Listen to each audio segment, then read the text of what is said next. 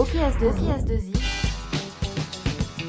C'est le podcast pour tout savoir, sur S2I.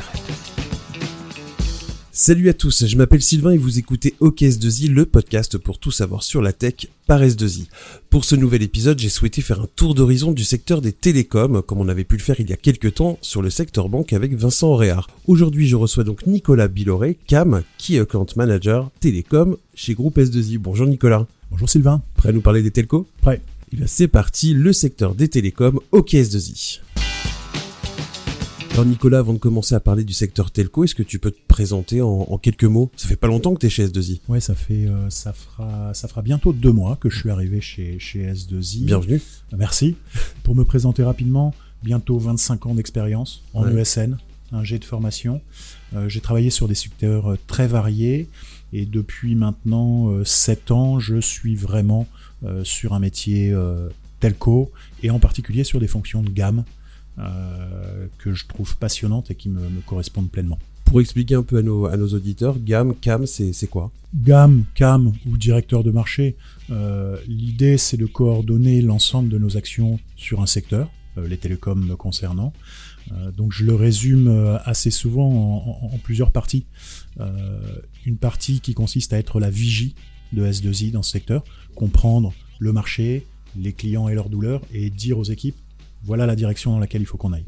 La deuxième partie, c'est pour prendre une, métaphore plus sportive, d'être au milieu du pack, comme au rugby, et d'emmener les équipes. Une fois qu'on a dit où il fallait aller, bah, il faut être avec eux et il faut, il faut le faire. Voilà. Meneur, leader, fédérateur. Excellent résumé. On va passer au secteur des telcos tout de suite.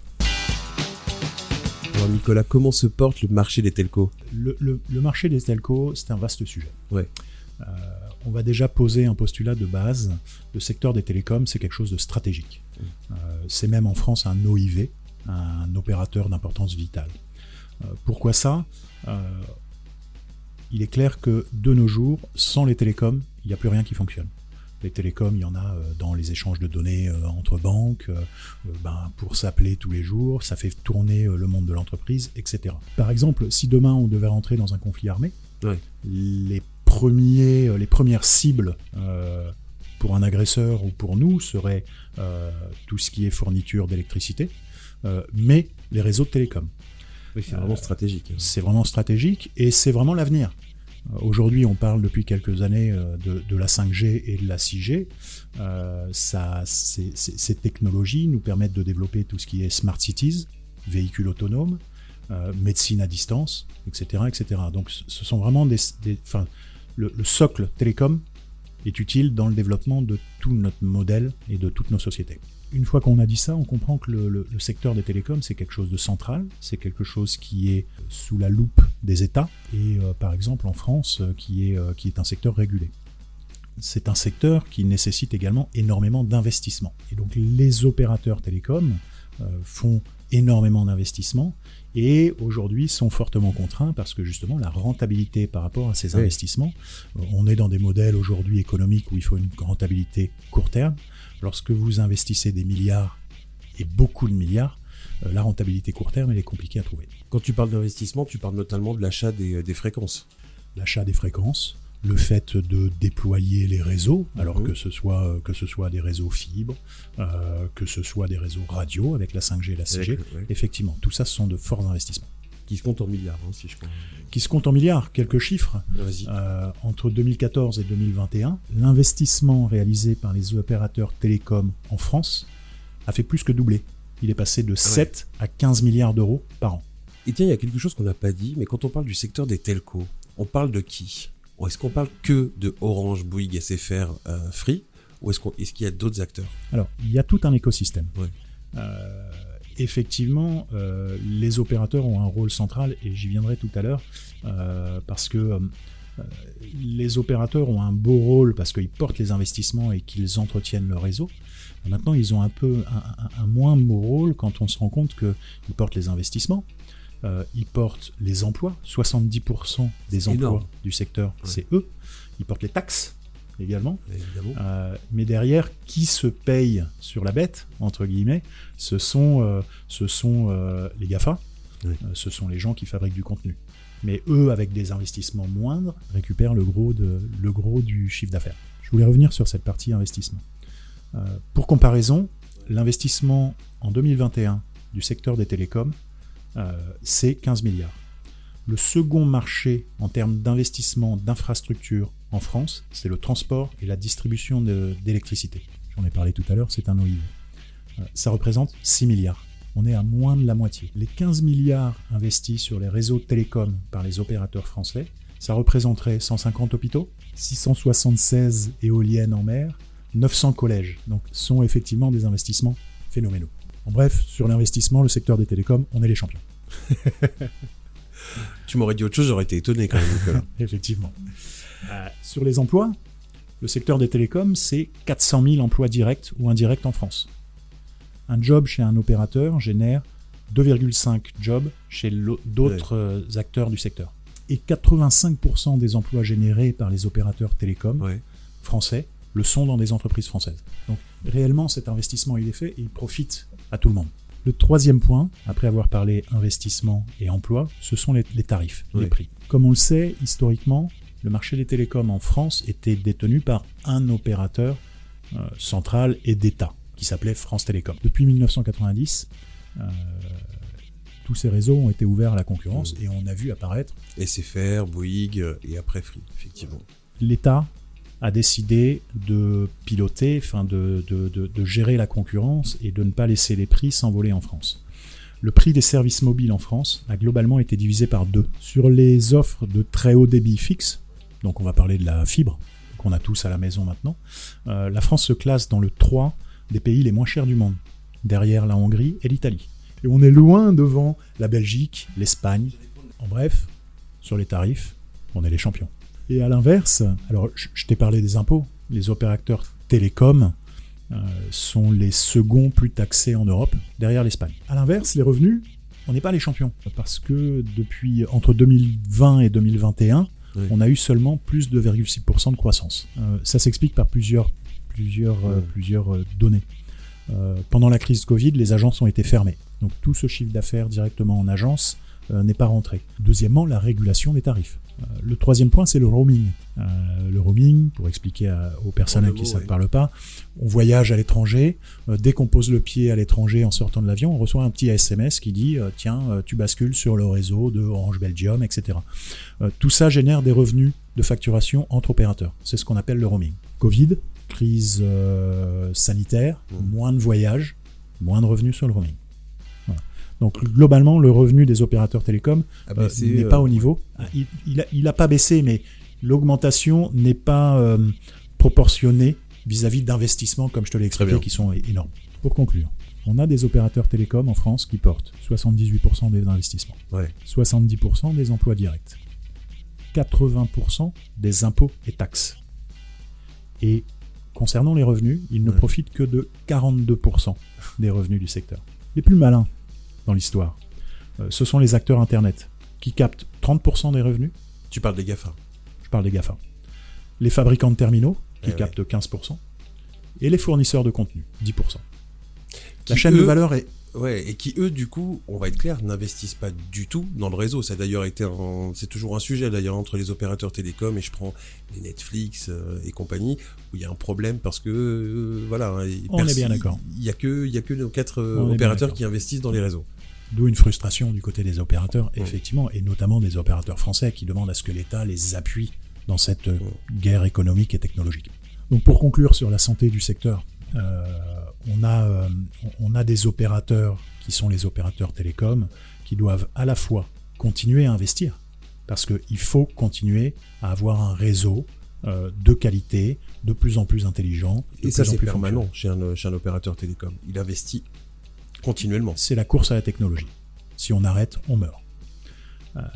L'autre point, c'est que du coup, comme je t'ai expliqué que cette rentabilité, elle est difficile à atteindre, ils doivent trouver des relais de croissance qui peuvent être des relais de croissance, euh, aller développer des usages, du contenu, aller sur de nouvelles plaques géographiques mhm. euh, et diversifier leurs offres. C'est comme ça qu'on a vu que des opérateurs télécoms, au cours des dix dernières années, ont tous monté des entreprises de services, euh, Bouygues Télécom Entreprise, Orange Business Service, etc., etc., pour aller faire de la diversification. Et enfin, s'inscrire dans les fondamentaux de l'époque. On ne peut pas aujourd'hui être un opérateur euh, français de taille importante sans avoir une croissance pérenne, durable et également fidéliser ses équipes. Great place to work. Et j'allais t'en parler justement un, petit, un petit sujet là-dessus. Euh, le green IT, le green et le secteur télécom, ça match ou pas? Ça match, on adhère ou pas.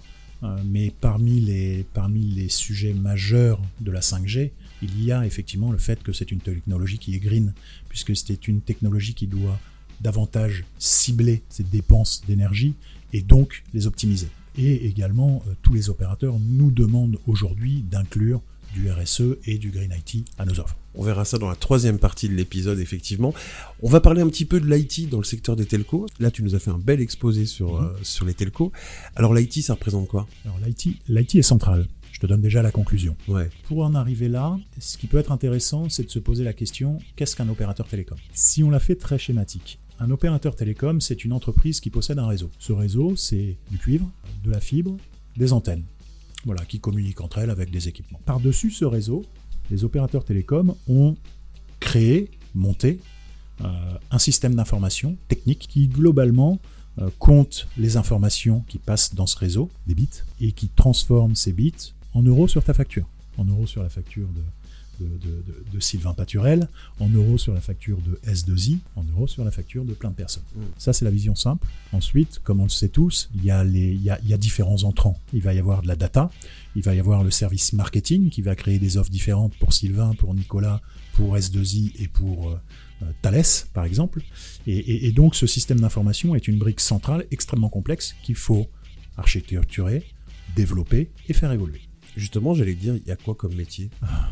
Waouh, tous les métiers. Tous les métiers. Tous les métiers de l'entreprise euh, autour de l'IT aujourd'hui, c'est-à-dire du développement, euh, du site web, de la data, du cloud, euh, de l'infrastructure, etc. Tous les métiers sont représentés. Tous les métiers sont présents. Et alors du coup, chez un opérateur télécom, on va avoir du métier d'ingénierie télécom, parce qu'il faut continuer à faire évoluer et à faire vivre ce réseau, mais également du métier IT sur ce système d'information. Et comme je te l'ai expliqué tout à l'heure, les opérateurs télécoms, au début, vendaient euh, des services mobiles à des gens comme toi et moi. Mm. Ils en ont vendu aux entreprises. Ils se sont rendus compte que, en plus de vendre aux entreprises euh, des téléphones, de la téléphonie fixe ou mobile, ils pouvaient leur vendre du cloud, de la data, de la cybersécurité. Et donc, ils sont devenus des ESN. Presque, oui, c'est ça. Hein. Au mois de septembre mm. dernier, Orange Business Service a déclaré au, marché qu'il se considérait comme une ESN. C'est de ça qu'on parle. Mm. Et, du coup, ils ont également été développés les mêmes métiers que nous. Donc ce secteur de l'IT, il est non hmm. seulement central en interne, mais également il est porteur de nouvelles offres pour les clients. En introduction, tu me demandais, est-ce qu'il n'y a que les opérateurs télécoms? Non, il y a également des équipementiers. Euh, et il y a tout un, un écosystème dans lequel on peut aujourd'hui intervenir sur du métier des télécoms, sur de l'IT, sur du soft embarqué. N'oublions pas qu'on a tous à la maison des box dans lesquels il y a des cartes électroniques avec du logiciel embarqué, euh, et puis également des métiers type chantier. On a tous euh, croisé dans la rue des gens qui creusent des trous et qui, euh, entre guillemets, tirent du câble pour, pour installer la fibre chez toi, chez l'entreprise. Tout ça, c'est piloté par des opérateurs de télécom. Donc les, applications métiers et les métiers sont extrêmement vastes. Tu en as parlé un petit peu, ce qu'on a vendu un peu la mèche, tu nous as parlé de 5G, de 6G. C'est ça hmm. l'avenir des telcos? C'est ça l'avenir des telcos, mais pas que. D'ailleurs, 5G n'est plus vraiment l'avenir. Alors, la 5G n'est plus vraiment l'avenir. L'avenir à court terme, c'est ce qu'on appelle la 5G standalone. Qu'est-ce que c'est euh, Aujourd'hui, si tu regardes sur ton téléphone et s'il est compatible 5G, très souvent tu as 5G et 4G affichés dessus parce que tu profites des deux services et tu profites des deux services parce que le service 5G n'est pas complètement il n'est pas, déployé complètement. Il n'est pas déployé intégralement. Donc l'étape suivante, demain, c'est la 5G standalone qui permettra effectivement de profiter de toutes les promesses de la 5G. Pour rappel, latence réduite, ça va plus vite, et débit multiplié par 10. C'est capital pour les usages dont on parle. Très lié euh, et, très IT, la cloudification des réseaux. Waouh, ça fait un peu peur. Euh, aujourd'hui, les réseaux sont très, euh, sont très physiques. De plus en plus, les opérateurs voulant les rendre, et, c'est le début dans la 5G, voulant les rendre plus intelligents, plus réactifs et plus économes en termes d'énergie, euh, rajoutent de l'intelligence sur ces réseaux. C'est ce qu'on appelle la cloudification des réseaux. C'est un sujet passionnant, euh, très attractif pour des partenaires comme S2I. Après, euh, on, on va également développer différentes solutions de connectivité. On parle d'Open RAN, euh, on parle de connectivité par satellite. On a entendu parler de, de- de- de Starlink, euh, du projet d'Amazon, Kuiper. Donc l'idée, c'est de mettre en place des constellations de satellites Mhm. au-dessus de nos têtes pour que demain, en complément de ta 5G, en complément de ta fibre, tu sois joignable partout avec de la téléphonie par satellite. Aucune zone blanche. Aucune zone blanche. Et puis, à moyen terme, on en parle pour le 2030. Aujourd'hui, les, geeks parlent beaucoup de, de- de- du métavers Mmh. euh, et toutes les choses qui sont liées à la, à la réalité virtuelle. Aujourd'hui, on est au balbutiement, mais d'ici 2030, le métavers sera complètement euh, standard. La conséquence, c'est qu'il va y avoir des, de nouveaux, euh, de nouveaux euh, modèles économiques à trouver. Ouais. Parce que euh, tout ça continue à coûter extrêmement d'argent. Les prix des services téléphoniques va devenir, et déjà, et va devenir encore plus, un sujet politique dans un pays comme la France. Les opérateurs télécoms ne pourront pas toujours assumer une telle différence. Mm. Donc ça, ça devient un sujet politique. Donc, nouveau modèle économique lié au fait que le prix est un sujet politique. Ouais. Les opérateurs télécoms doivent réduire leurs coûts parce qu'ils ont des investissements énormes Mm. et continuer à, justement à investir en parallèle. Donc le modèle économique n'est pas simpliste et il faut continuer à travailler dessus. Tu as commencé un peu avant de la mèche avec les secteurs euh, qui intéressaient S2I euh, dans, le- dans les telcos. Euh, ça donne quoi, justement, S2I et les telcos actuellement? J'ai j'ai deux mois de recul. Aujourd'hui, je suis, euh, je suis très positivement surpris et vraiment épaté par ce que je, je découvre depuis deux mois. Déjà, les telcos chez S2I, ça représente 100 millions de chiffre d'affaires. 65% de ce chiffre d'affaires est en mode projet. C'est énorme. Ça, ça veut dire c'est énorme. Ouais. Ça veut dire qu'on a une vraie maturité et une vraie capacité à prendre des engagements. C'est le troisième secteur du groupe. Géographiquement, on travaille dans le domaine des télécoms sur quasiment tous les pays où on est présent. On travaille avec les grands noms du, du secteur euh, un peu partout, en France, en Belgique, en Espagne, euh, mais également euh, en Pologne. Après, sur notre empreinte métier, on a beaucoup parlé d'IT. Oui. Ce que je t'ai dit en, en- en amont, c'est que euh, justement, il y a aujourd'hui chez S2I un savoir-faire incroyable sur la partie télécom métier. Oui. Euh, sur tout ce qui est réseau, architecture de ces réseaux, cœur réseau, RAN, etc. On a vraiment une expertise et c'est le socle de notre développement sur ce secteur-là. Et on travaille effectivement avec des, des- des entités B2B, des opérateurs, euh, pour, pour aller adresser tout ce qui est développement de l'IT, des usages, etc. Globalement, euh, moi, ce que je trouve fantastique, c'est que euh, notre challenge de demain, c'est de d'homogénéiser tout ça. On a des équipes qui font des télécoms, on a quelques équipes qui font de l'IT, on est une société qui fait de l'IT globalement pour la plupart de nos gros clients. Il faut arriver à ce que 1 plus 1 fasse 3 et à faire travailler ces équipes ensemble. Pour être clair, si on superposait toutes nos compétences, euh, celles qu'on met en œuvre chez différents acteurs, on aurait la capacité à, à- à couvrir l'ensemble du secteur.